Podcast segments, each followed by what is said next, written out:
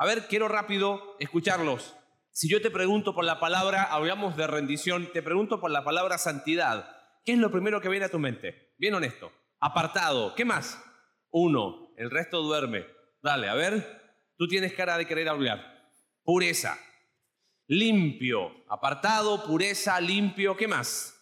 Intachable. Wow. Esa como que ya subió de nivel esa palabra, ¿no? Intachable. Algo más. A ver, si, si yo te digo, piensa en algo santo, ¿en qué pensarías?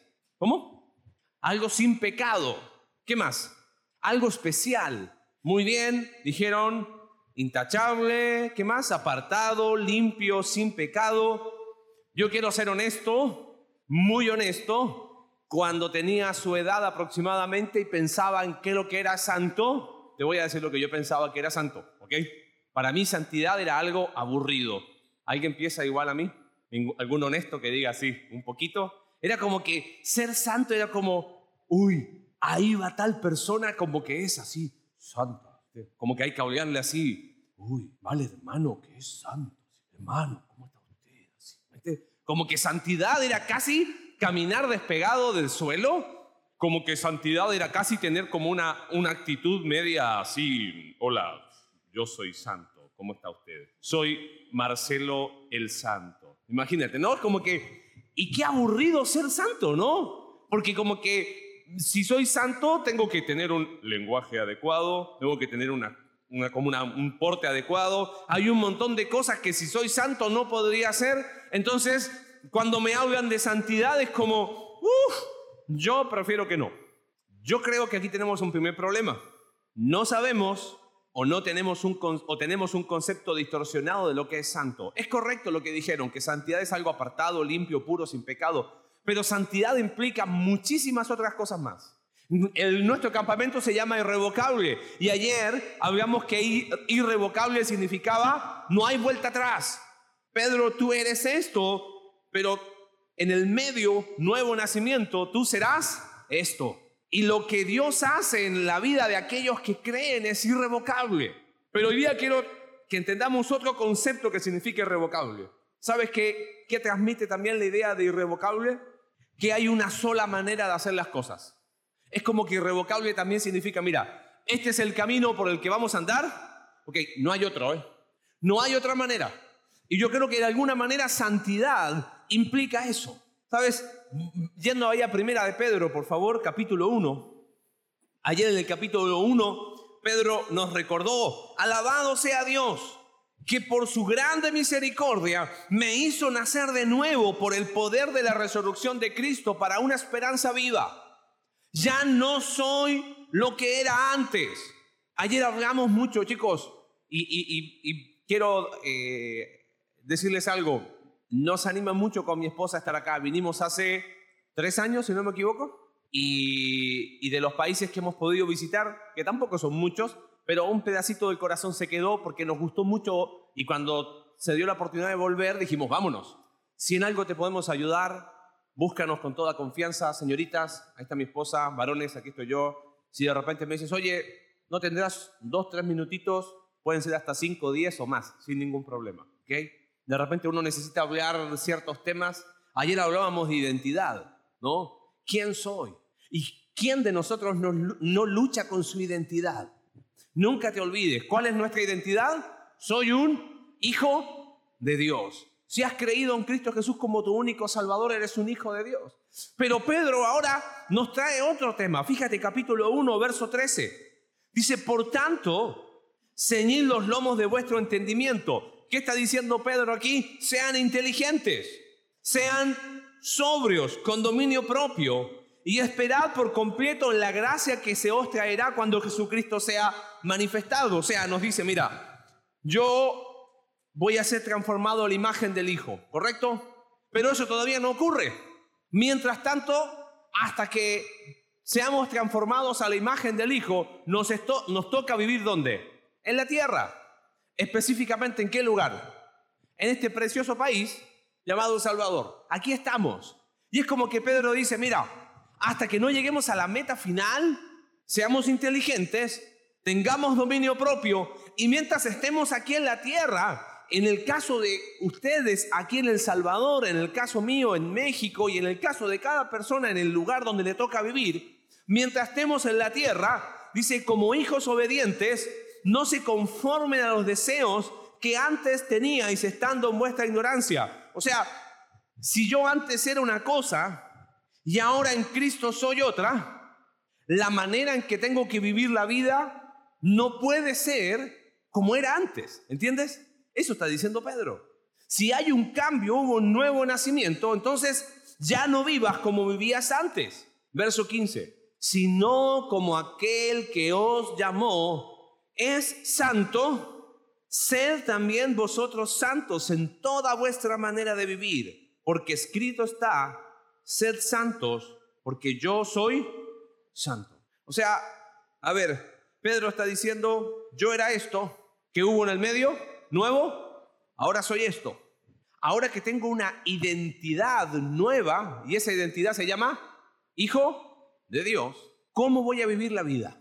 ¿La vivo como la vivía antes?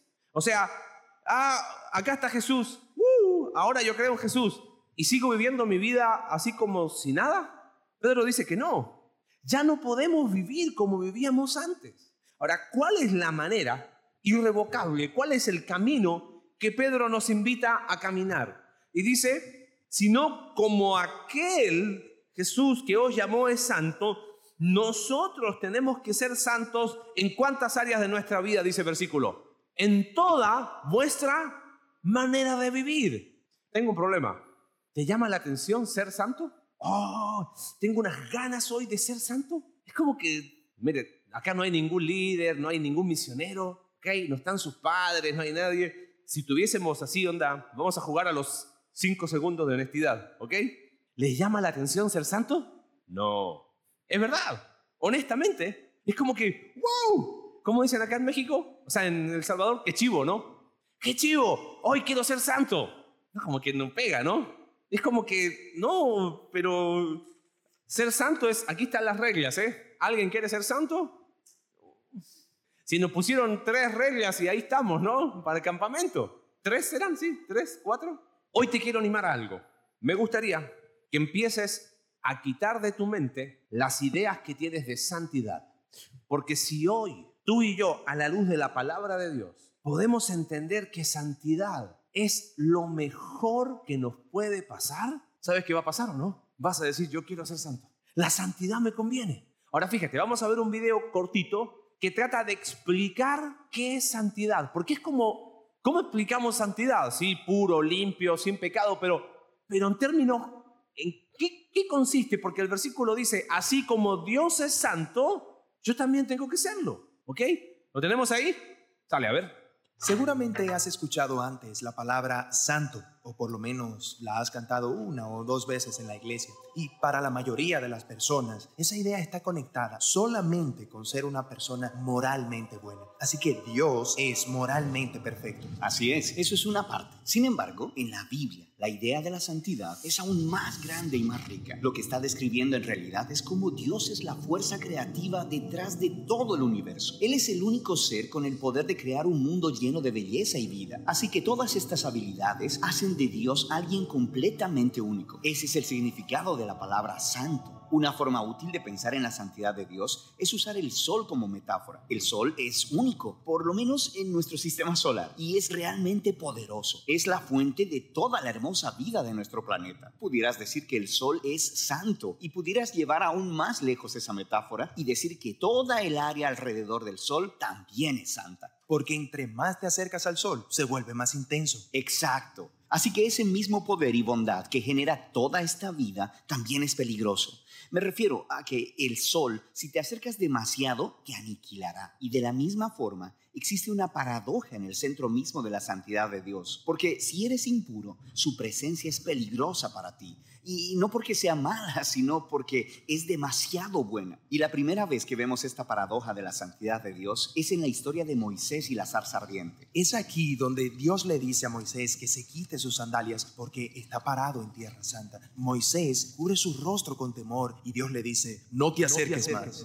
Es intenso, ¿eh? De hecho, la intensidad de la santidad de Dios se explora en las historias del templo de Israel que era el lugar en donde estaba la presencia santa de Dios. En el centro del templo estaba una habitación llamada el lugar santísimo. Es el punto de acceso de la presencia de Dios. Y ya seas un israelita viviendo en la tierra alrededor del templo o un sacerdote trabajando dentro del templo, estás cerca de la presencia de Dios, lo que es peligroso. Sí, eso es un problema. Pero ¿cómo se supone que funciona? Bueno, en la Biblia la solución es que tienes que purificarte. Así que es como ser moralmente puro. Sí, y eso es fácil de entender, pero la Biblia pasa mucho tiempo hablando sobre otra clase de pureza, el ser ritualmente puro. Este es un estado en el que te separas de cualquier cosa relacionada con la muerte como tocar cosas como la piel enferma o incluso algunos fluidos corporales. Todas estas cosas te hacen impuro y hacerte ritualmente impuro no es necesariamente pecaminoso. Lo que es pecaminoso es entrar en la presencia de Dios cuando estás en un estado impuro. Esa es la razón por la que Dios le dio a los israelitas instrucciones muy claras para saber purificarse para que pudieran entrar al templo otra vez. De eso se trata el libro de Levítico. Cierto, pero no acaba ahí. Si pusiste atención, o si captaste algo de lo que decía, tenemos la idea de, de santo como algo apartado, pero santidad comunica otro tipo de cosas. Te quiero leer rápido algunos versículos. Fíjate, solamente te lo leo. Salmo 29, 2 dice, dada a Jehová la gloria de vida a su nombre, adorada a Jehová en la hermosura de su santidad. La santidad de Dios es hermosa. Lo que pasa que nosotros tenemos un pequeño gran problema. Somos personas que pecadoras. ¿Viste la imagen de Moisés ahí? ¿Cuál era el gran problema de Moisés? Moisés, le dice Jehová, quita el calzado de tus pies. Ahora, no es que, que el problema era el calzado, es que Moisés tenía que entender, hey, bro, yo no soy alguien como tú. Yo soy Jehová, Dios, que es que santo. Tú, Moisés, no puedes venir a mí así como, hey, ¿qué onda? No, párale. Quita el calzado de tus pies. Yo soy santo. Pero no es algo necesariamente feo, dice el Salmo 29, 2. Adorémosle en la hermosura de su santidad. La santidad tiene que ver con su integridad. Salmo, 100, Salmo 89, verso 35 dice, una vez he jurado por mi santidad Salmo 93, 5. Tus testimonios son muy firmes. La santidad conviene a tu casa. O sea, no solamente es hermoso, sino la santidad dice, me conviene. Salmo 97. Alegraos justos en Jehová. Alabad la memoria, dice, de su santidad. Ahora fíjate, quiero que vuelvas aquí a Primera de Pedro. Hoy hace mucho calor, así que tenemos que ir rápido. ¿okay? Fíjate, Primera de Pedro, capítulo 1 Verso 15. Sino como aquel que os llamó es santo, sed también vosotros santos en toda vuestra manera de vivir, porque escrito está, sed santos como yo soy santo. ¿Dice eso el versículo? Sed santos como yo soy santo. ¿Alguien podría ser santo como es Dios? Imposible. ¿Sabes qué? Yo creo que ahí está el problema. Tenemos un concepto de santidad. Aquí está Dios, santo. Aquí estamos nosotros que somos qué? Pecadores. Ok, le voy a echar todas las ganas del mundo para tratar de ser como Dios. ¿Tú crees que podemos ser como Dios de alguna manera? Imposible. Entonces vienen las personas y te dicen, hey, cuidado, y aquí está todas las reglas de santidad, como para que tú y yo podamos eh, ser santos. Entonces, ahí viene otro problema. Entonces, ¿sabes qué? Empezamos a vivir un cristianismo aburrido. Hola, soy Marcelo, soy santo, no puedo hacer esto, no puedo hacer esto, no puedo hacer esto. Y ahí voy así como, ah, oye, ¿hacemos algo? No, no puedo. ¿Por qué? Porque soy cristiano y, tengo que ser santo. Yo esas cosas no le entro. Ah, ¿tú crees que las personas van a decir, wow, yo quiero eso que tú tienes? ¿Y eso es el problema de la santidad o es el problema de que no hemos entendido qué es santidad? Porque el versículo dice, ser santos, no dice como yo soy santo, dice, ser santos porque yo soy santo. Ahora, yo te dije que primera de Pedro, para poder entenderlo, hay que ver la vida de Pedro. ¿De dónde crees que Pedro sacó este concepto de ser santo?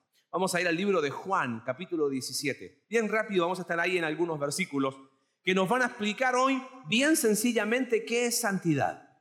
¿Qué habrá venido a la mente de Pedro? Este es el último momento que Jesús está con sus discípulos. Como que los discípulos van entendiendo. Capítulo 16, verso 30, los discípulos dicen, ay, ahora entendemos todo lo que nos decías. Y Jesús, en las últimas horas que está con sus discípulos, ora por ellos. Hace una oración que se llama la oración intercesora. Y probablemente ahí, con su grupo más cercano, está con todos, pero íntimamente con los más cercanos, con Andrés, con Pedro, con Juan y con Jacobo, Jesús ora y mira lo que les dice.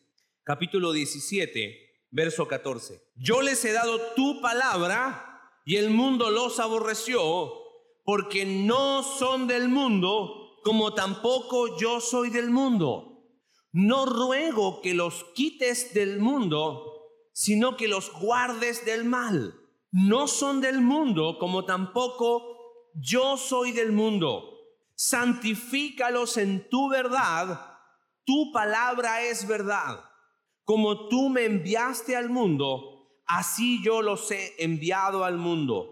Y por ellos yo me santifico a mí mismo, para que también ellos sean santificados en la verdad. Hoy quiero que nos llevemos dos conceptos. Dijimos que tenemos conceptos distorsionados de santidad, ¿correcto? Y entendemos que santidad de Dios no es algo horrible, es algo hermoso, es algo que nos conviene. Pero tenemos un problema. ¿Cómo nosotros, personas pecadoras, podemos habitar con alguien que es puro? ¿Qué es santidad? Que Jesús lo explica acá y que seguramente es lo que había en la mente de Pedro. Fíjate, en primer lugar, vamos a ver solo dos, dos elementos hoy verso 14 y verso 16. Se repite el mismo concepto.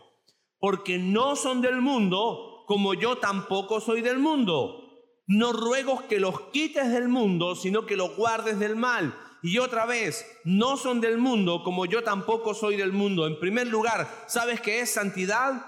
Santidad es estar en el mundo, pero no vivir de acuerdo a este mundo. ¿Cuál es el problema? ¿Qué significa que Jesús haya dicho que no somos de este mundo? ¿Que ¿De dónde somos nosotros? ¿Somos de Marte, de Júpiter? ¿De dónde somos? ¿Qué significa cuando Jesús dice que no son de este mundo? ¿Qué piensan? ¿Que somos medios bichos raros? Entonces ahí vamos nosotros, hola, soy cristiano, soy un bicho raro. ¿Eso es? Más o menos, dicen algunos. ¿Qué significa cuando Jesús dijo no son de este mundo? ¿Que no pertenecen a este mundo sería la palabra? ¿Y a dónde pertenecemos entonces? Mira, malinterpretar este versículo es que esto ha creado categorías inexistentes. Por ejemplo, pensamos que hay cosas que son de este mundo. Vamos a colocar acá, voy a, usar estas dos sillas. ¿ok? Acá están las cosas de este mundo y acá están las cosas santas. ¿ok? Entonces, por ejemplo, decimos cosas así como, yo no escucho música del mundo. ¿Han escuchado hablar de ese concepto? ¿Ok? ¿Y qué, qué música escucha? Te voy a poner otro ejemplo. O te hago otra pregunta. Porque yo creo que por mal entender este versículo, nosotros hemos hecho de santidad algo aburrido, que son un montón de reglas, y eso no es santidad. Aquí le voy a quedar problemas a los consejeros, pero bueno, para eso están ustedes, ¿ok? Te hago una pregunta. ¿Existe música del mundo y existe música cristiana? ¿La música del mundo con qué acorde se hace? ¿Con qué nota se hace? Do, re, mi, fa, sol, la, si. ¿Y la música cristiana con qué nota se hace? Ah, poco, en serio. Entonces, ¿hay música cristiana y hay música del mundo? Ok, supongamos que sí. Ok, perfecto, porque, y dice, yo no escucho música del mundo porque yo no pertenezco a este mundo. Te hago una pregunta, ¿y qué comida comes? ¿Comes comida cristiana o comida del mundo? Te pregunto. Ah, el desayuno que hizo el gordo Marcelo hoy, ¿es, desayuno cristiano o desayuno mundano? Mundano, dice la hija. ¿Existe comida del mundo y comida cristiana? Ah, mira, ¿Qué ropa usas? ¿Ropa del mundo o ropa cristiana? Ah, no. Si dice Jesús, ¿esta qué dice? ¿Esta qué es? ¿Es del mundo o es cristiana? Es mundana. Oh, me la tengo que sacar. Y si dice Jesús, ¿es ropa qué? ¿Cristiana? Te hago, mira, fíjate. ¿Qué dinero usas? ¿Dinero cristiano o dinero del mundo? No, dice cristiano porque el dólar dice ahí en Dios confiamos. No, nada que ver. ¿Qué dinero usamos? ¿Ves? Nosotros pensamos que santidad es, aquí están las cosas del mundo y acá están las cosas que son santas. ¿Tú crees que eso es santidad? Entonces, ¿qué significa estar en el mundo y no ser del mundo? Por ejemplo, yo te pregunté, ¿existe ropa cristiana? No, no existe ropa cristiana. Existen personas que se visten con modestia y existen personas que se visten para provocar, sean cristianas o no sean cristianas. Porque que mi playera, mi, ¿cómo, se dice acá? Polera, playera, camisa, perdón, diga Jesús y mi vida sea un desastre, como que no pega, ¿no? Mejor da la vuelta. ¿Existe ropa cristiana? No, no existe ropa cristiana. ¿Existe música cristiana? Existen músicos que hacen música para la gloria de Dios o para sí mismo, con distintos propósitos. No porque tenga una letra que diga Jesús, se transforma en música que da gloria a Dios. Porque por más que yo diga Jesús y, escriba letras que digan Jesús, si lo hago para mi gloria, ¿estoy dando gloria a Dios? No. ¿Te das cuenta? Entonces, no entender este versículo nos ha llevado a, equivocar este concepto de santidad. ¿Sabes? Esto no es nuevo. ¿Conocen qué es un monasterio? ¿Sí? no es el campamento, ok, no se preocupen, acá vinieron a divertirse, ok. ¿Saben qué son los monasterios? Los monasterios fueron creados año 300 después de Cristo. Han pasado 250 años, 210 años después que se escribió este libro, el Evangelio de Juan. Y creyentes empezaron a decir, Juan dijo que no somos de este mundo. Entonces mejor aislémonos de qué? Del mundo. Entonces crearon lugares en las afueras de la ciudad, ¿ok? Para algunos cualquier semejanza con la realidad es solo coincidencia, ¿ok? Fuera de la ciudad, entonces iban a vivir y ahí solamente hacían cosas, ¿ok? Que el mundo no hacía. Y pensaron que aislándose del mundo y viviendo de espalda al mundo, solo entre creyentes, ellos iban a ser santos. ¿Sabes qué pasó en los monasterios? Adivina qué llevaron cada una de las personas que fue al monasterio. Llevaron naturaleza pecaminosa. Y cuando se junta un pecador con una pecadora, ¿qué salen? Pecadorcitos chiquititos. Eso pasó en los monasterios. ¿Era la solución aislarse del mundo para ser santo? Jamás.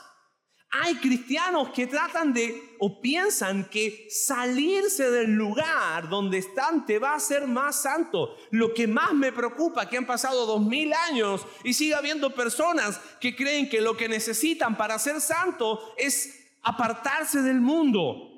¿Y sabes cuál es el problema? Son cristianos que no saben vivir en el mundo. No saben vivir en el mundo. Están tan aislados que después como cuando que conocen un poquito se desbocan. Espérame, dice claramente el Señor Jesús en Juan capítulo 17, no los quites de qué? Del mundo. Por lo tanto, santidad significa estar en este mundo.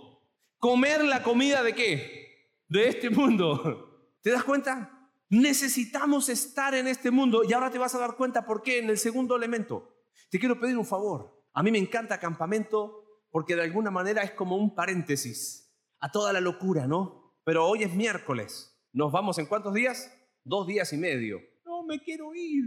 Tenemos que estar en el mundo. Santidad es estar en el mundo, pero no vivir de acuerdo a este mundo, bajo los ideales de este mundo, bajo los parámetros de este mundo. Piensa esto. Te voy a dar el ejemplo del dinero. ¿La gente que es cristiana y la gente que no es cristiana usan el mismo dinero? Sí. ¿Cuál es la diferencia entonces? ¿Para qué lo usan? Entonces yo estoy en el mundo, pero no vivo de acuerdo a qué? A este mundo. No vivo de acuerdo a los parámetros de este mundo. No, no uso el dinero para enriquecerme más, para estafar al otro, para venderle algo. Estamos en este mundo y usamos ropa de qué? De este mundo nadie usa ropa de Júpiter que yo sepa, ¿no? Pero ¿cuál va a ser la diferencia? Que estoy en este mundo, pero no vivo de acuerdo a qué? A los parámetros de este mundo. ¿Y cuáles son los parámetros de este mundo? Perdón, señorita, te hablo como papá. Lamentablemente los parámetros de este mundo es que mientras más muestras, mejor te va a ir con los hombres. Entonces ahí viene la foto, ahí está el problema. ¿Te das cuenta? Ahí está el problema. Estamos, pero no somos. Estamos, pero no vivimos de acuerdo a los parámetros, a la forma de pensar de este mundo. Hablo ahora a los hombres. Estamos en este mundo y los hombres se relacionan con quién? Con las chicas. Y varón, si te gusta una chica, qué bien. En el mundo en que vivimos ya es un primer paso. ¿Entiendes? Ahora, ¿cómo vive este mundo la relación de un hombre con una chica? Ah, eso es lo que Dios dice, así no. ¿Entiendes? No sé si, corrígeme Pablo, no quiero decir nada desubicado, pero en, en México dice, mientras más perro el hombre, más hombre. ¿No? O sea, mientras más atrevido con las mujeres, eso es no entender la forma que Dios quiere. Si tú ves a Jesús, nuestro modelo de santidad, Él fue un caballero con las mujeres. Entonces estoy en el mundo, pero no me manejo de acuerdo a qué?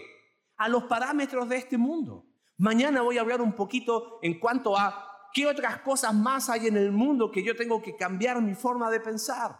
Santidad, dijimos, es estar en el mundo, pero no vivir de acuerdo a este mundo. En último lugar, ¿Qué significa santidad? Fíjate verso 17. Santifícalos, o sea, hazlos santos.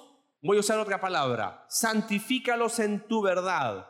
Transfórmalos a través de tu verdad, porque tu palabra es verdad. ¿Sabes qué es santidad? No solamente es estar en este mundo, pero no vivir de, acuerdo a este mundo, sino santidad, de ser transformados por la palabra de Dios. Y aquí donde quiero que vayamos cerrando un poquito el día de hoy, para que espero te cambie la forma de pensar. Mírame, ¿sabes qué es santidad? Mientras preparamos el video, santidad no es que nos apartamos y es como, ay, mundanos, no me miren, ¿me entiendes? Santidad es esto, transformación. Pero escúchame bien, quiero que pongas atención al video, porque santidad tiene que ver con la pureza de Dios, ¿correcto? Pero yo que soy pecador impuro, ¿puedo acceder a esa santidad de Dios? No. Entonces Dios hace algo con nosotros que implica una transformación no solo de mi forma de pensar, sino de mi círculo alrededor. Entonces, pon mucha atención, porfa, de lo que vamos a explicar en el video, porque mi oración es esta. Si eres capaz de captar este concepto, yo estoy seguro que terminando esta reunión vas a decir, yo quiero ser santo. ¿Sale? Así que ponemos atención y seguimos. Y esta idea sigue desarrollándose. Así que luego en las escrituras encontramos una historia muy interesante de un profeta llamado Isaías. Él tiene una extraña visión en la que se encuentra en el templo y está justo en la presencia de Dios. Él está aterrado. Él conoce las reglas. Él no debería estar ahí. Él tiene miedo de ser destruido. Y luego está esta extraña criatura llamada Serafín. Bastante extraña. Totalmente.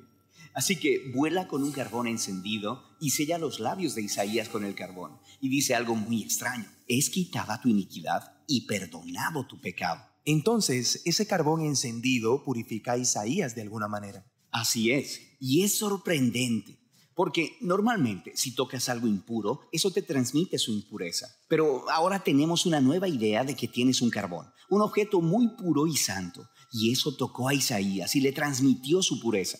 Isaías no es destruido por la santidad de Dios, es transformado por ella. Las implicaciones de esto son enormes. Pero hay un desarrollo más, esta vez de otro profeta, Ezequiel. Y él tiene esta visión donde él está parado en el templo y ve agua goteando del templo. Se convierte en un torrente y luego crece hasta convertirse en un río profundo que comienza a fluir a través del desierto, dejando un rastro de árboles verdes detrás de él. Desemboca en el mar muerto, haciendo todo fresco, dándole vida. Así que en lugar de purificarte primero y luego entrar al templo, aquí la santidad de Dios sale del templo y purifica cosas, dándoles vida. Pero, ¿qué significa todo esto? No lo sabemos hasta que conocemos a Jesús. Él dice que Él es el cumplimiento de todas estas visiones antiguas, pero de forma sorprendentemente nueva. Así que Jesús iba de un lado a otro tocando a personas que eran impuras, personas con enfermedades en la piel, una mujer con sangrado crónico o gente muerta. Y cuando Él las toca, su impureza debería transferirse a Jesús. Pero en lugar de eso, la pureza de Jesús se transmite a ellos y sana sus cuerpos. Jesús es como ese carbón santo en la visión de Isaías. Así es.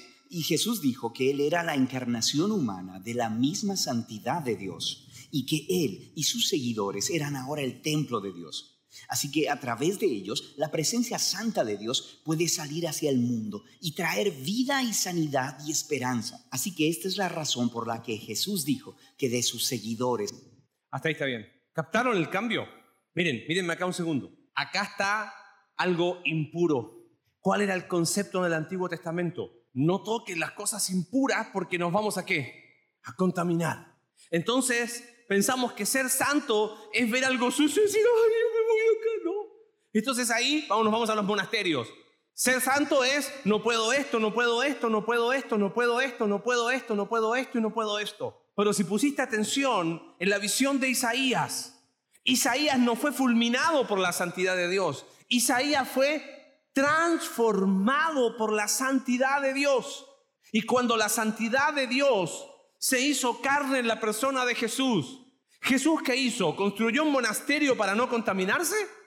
¿O él empezó de alguna manera a transformar su entorno por su santidad? ¿Sabes qué? Mira, préstame atención. Habían leprosos en aquel tiempo que andaban con campanitas diciendo inmundo, inmundo, inmundo, inmundo, inmundo. Nadie los podía tocar, porque hoy pecadores. ¿Y sabes qué hizo Jesús? Sanó a uno, pero lo sanó de una manera muy gráfica. Permiso, amigo. Vino y lo tocó. Un escándalo para ese tiempo. ¿Cómo tocar un leproso? Pero la santidad de Dios no solamente transforma mi vida, sino empieza a transformar qué cosa? Mi entorno.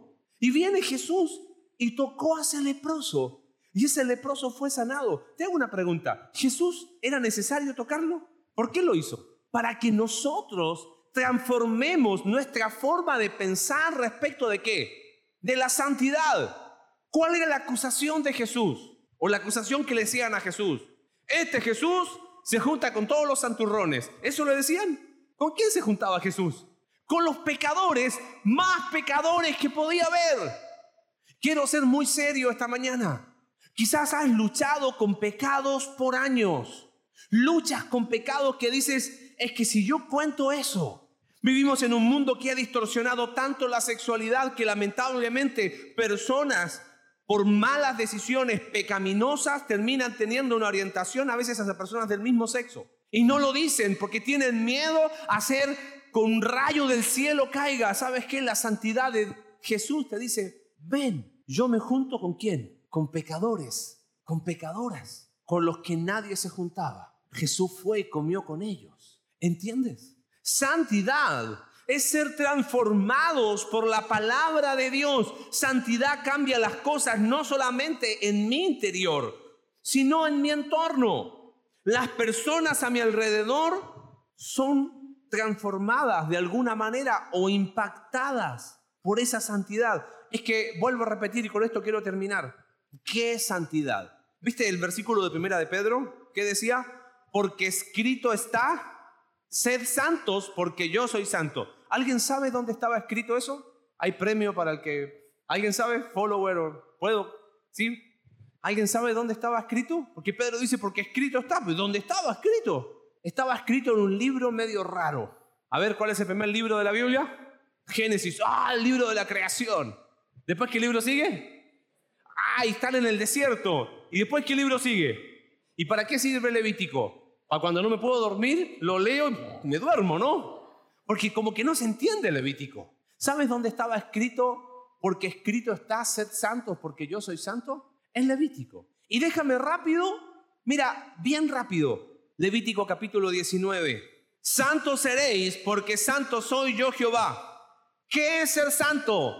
Transformados por la palabra de Dios, verso 3. Cada uno temerá a su padre y a su madre. Jóvenes, ¿sabes qué es ser santo? Es honrar a tus padres. Y quizás tú me dices, si mi papá se fue a Estados Unidos, mi mamá se fue a Estados Unidos, me crié solo y tú quieres que los honre. ¿Sabes qué? ¿Quién necesita honra a los padres? ¿Los padres o tú? Porque cuando honro a mis padres y a mi madre, como sea que haya sido, mi corazón se libera de qué? Amargura, de rencor, de odio. Papá, mamá, independiente como seas, yo te voy a honrar. ¿Acaso eso no es transformación? ¿Acaso no está bueno ser santo? ¿Por qué seguir viviendo enojado, amargado, lleno de odio y de rencor? Porque cuando te toco el tema de tus papás es como, oh, ¿quieres ser santo? Honra a tus padres. Porque honra esa actitud. Estén o no estén presentes. Si toco tema muy, muy sensible. Si me pudiera quedar en ese tema, me quedaría ahí. ¿Quieres empezar a ser transformado por la santidad de Dios? irrevocablemente. Empieza a perdonar en tu corazón. Deja el odio, deja la amargura, deja el resentimiento. Y independiente cómo fueron, la actitud de mi corazón va a ser honrarlos. Porque el día de mañana tú vas a ser mamá y tú vas a ser papá. Y si no solucionas ese tema, te aseguro que el patrón probablemente se va a volver a repetir. Te hago una pregunta. ¿Está bueno ser santo o no? Claro que sí. Santidad te trae libertad. Y, ya no tengo el tiempo, pero podríamos seguir en Levítico. Fíjate, santidad, no volveráis a los ídolos. ¿Sabe qué es santidad? Hay que empezar a derribar ídolos. Cada uno de nosotros tiene ídolos en su corazón. Hay que derribarlos, hay que derribarlos. Santidad implica tener un corazón sin ídolos. ¿Qué más? Capítulo pues versículo 5, cuando ofreciereis sacrificio de ofrenda de paz a Jehová, hacerlo de tal manera que seáis aceptos. ¿Sabes qué? Santidad es darle lo mejor a Dios. ¿Y qué es lo mejor que tú tienes, joven? ¿Sabes qué es lo mejor que tienes? Tu juventud. Pobre de nosotros que ya no somos tan jóvenes. Ya nos queda menos hilo en el carrete. Pero ustedes tienen la etapa más preciosa. Santidad es vivir esa juventud adorando a Dios. Fíjate, versículo 11, ¿qué es santidad? No hurtar, no robar, no engañar, no mentir, no jurar falsamente. Verso 14, ¿qué es santidad? No maldecirás al sordo, delante del ciego no pondrás tropiezo. ¿Tú crees que el bullying es algo nuevo? Ya en Levítico Dios está diciendo, hey, no te burles de este, no te burles de este. Está bueno ser santo. Verso 15, no harás injusticia en el juicio, ni favoreciendo al pobre, ni complaciendo al grande. Verso 16, no andarás chismeando entre tu pueblo. Mira, súper práctico, habla siempre la verdad, no tengas acepción de personas, etcétera, etcétera, etcétera. Y seguiría, seguiría, seguiría y seguiría seguiría. En una palabra, ¿qué es santidad? Transformación. ¿Y cómo es esa transformación? Es irrevocable. ¿eh? Mírame, cuando piensas en santidad otra vez, quita las palabras de, hay que ser santo. ¿Quién gana siendo santo? Santo es estar en el mundo, pero no vivir de acuerdo a la forma de este mundo. Así que vamos a usar la ropa de este mundo, vamos a usar el dinero de este mundo, vamos a estar en el mundo, pero vamos a marcar una diferencia tan grande que mi entorno va a ser transformado. Porque en segundo lugar, santidad es ser transformados por la palabra de Dios. Un cambio profundo de adentro. Y cuando vuelvas a leer ahí en primera de Pedro, ser santos porque yo soy santo, está bueno ser santo, está bueno, me conviene. Señor, te damos gracias por tu palabra en esta mañana. Señor, quizás para cuántos de los que estamos acá, por cuántos años santidad fue un concepto aburrido. Santidad eran simples reglas, cuando hoy entendemos que santidad es transformación. Transformación del corazón, un cambio de adentro hacia afuera. El Señor Jesús dijo claramente, santifícalos en tu verdad, transfórmalos en tu verdad, cámbialos por tu verdad, a través de tu palabra, transfórmalos a través de tu palabra, porque tu palabra es la verdad. Y Señor, el libro de Levítico no puede ser más práctico. La santidad empieza honrando a nuestros padres. Y mientras estamos orando ahí en silencio, quizás para más de alguno, ese tema tocó fibra sensible. La santidad de Dios te invita a transformar el corazón. Quizás hay más de alguno que su papá, su mamá o ambos le dejaron, le abandonaron, se fueron a Estados Unidos, ni siquiera les conocieron. Y lo que empezó a acumularse en el corazón fue rechazo, amargura, odio, resentimiento, rencor. La santidad de Dios te invita hoy a ser transformado y dejar eso y cambiarlo por honra. Quizás hoy no es momento de pedir perdón, quizás es momento de perdonar. ¿Por qué no decir ahí, Dios, ayúdame a perdonar esta situación? Porque yo quiero ser santo, porque yo quiero ser santo, porque yo quiero ser transformado por tu palabra. Dios, tú conoces cada historia de cada joven y señorita en este lugar. Gracias porque nos invitas a tu santidad, algo que transforma no solamente nuestra vida, transforma nuestro entorno. Te pido que el día de hoy quizás más de algunos acerca a su consejero, consejera, algún misionero, y pueda hablar los temas que a lo mejor nunca ha hablado. para que la, tu santidad transforme lo más profundo del corazón. Te amamos, Señor, y te damos gracias por tu santidad. Oramos en el nombre de Jesús. Amén.